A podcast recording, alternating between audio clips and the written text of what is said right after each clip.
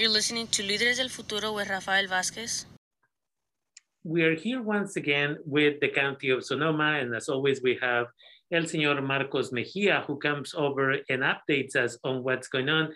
Last week, he wasn't here because there was not a lot of new information, but we determined that today there was good information that needed to be updated. And therefore, welcome once again. And can you tell us what's going on? Yeah, thank you, Rafael. The Centers for Disease Control and Prevention and the Food and Drug Administration have recently updated their guidelines for booster shots, approving a second booster shot of the Pfizer or Moderna vaccines for everyone aged 50 and older, as well as, as, well as for those who have a compromised immune system. As long as uh, it has uh, been at, at, least four months uh, since they received their first booster shot. Immunocompromised children aged 12 to 17 are only eligible to receive a second booster shot with the Pfizer vaccine. Um, on the other hand, county-supported immunization clinics located at the Roseland Community Center and Rohnert Park Community Centers, all of them are accepting walk-ins for immunizations, including booster shots. Booster shots are also available through uh, healthcare providers and pharmacies. People can schedule the second booster shots uh, through the uh, myturn.ca.gov website, myturn.ca.gov website. Older adults and those with compromised immune systems continue to be at risk for the worst cases of COVID-19. We know that the protection of the vaccine is reduced or diminishes or wanes over time, and a second booster shot is important to increase protection.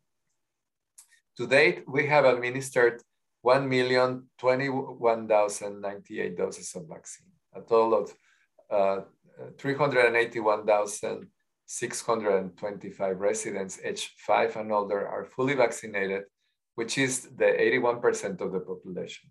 Another 31,833 residents, or the 7% of the eligible population, are partially vaccinated.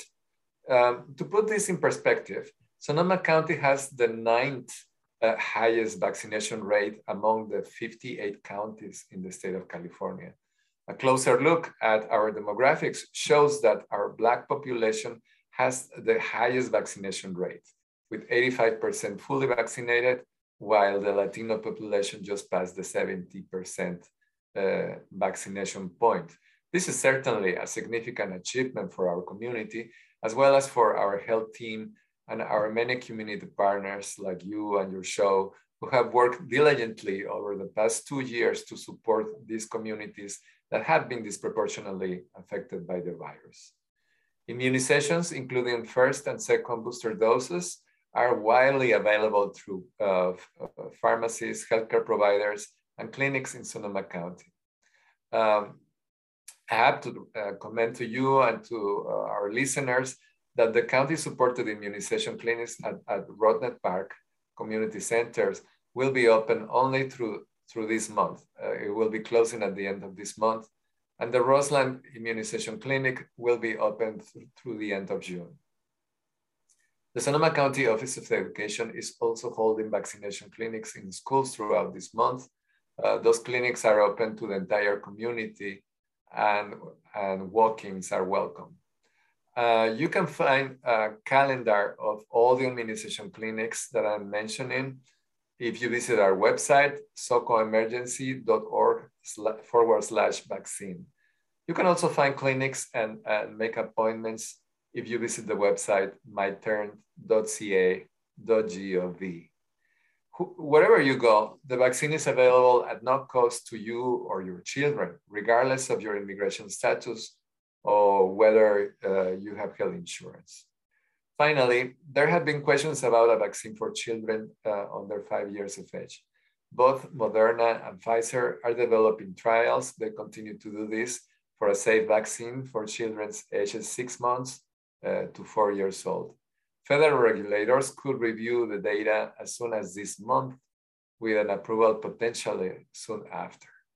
And that's what I have for my report in English thank you once again for taking the time and coming back and keeping us updated.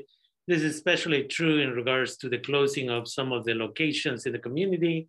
One of the things that you mentioned is some days there's only like seven people, 10 people that show up, and there is no point on staying open for eight hours with a bunch of employees and no no patients that show up those individuals can go to the other locations and hopefully we're saving some money there and so we want to thank you for that and just reminding the community the importance of getting vaccinated um, you know we are hearing reports throughout the north bay for sure of children three and four getting covid maybe at the daycare center or other location and then bringing it back home and if the rest of the family is not vaccinated, then everybody gets sick. And so it's important that we take care of ourselves. Sometimes we pick it up in the, in the street and then we bring it home and then pass it on to children who are not being protected because the vaccine is not available to them. And with that, as always, I want to thank you for taking the time and being with us here at KBBF. Thank you very much, Rafael, and I'll see you in a couple of weeks. Thank you. Take care. Bye-bye. Bye.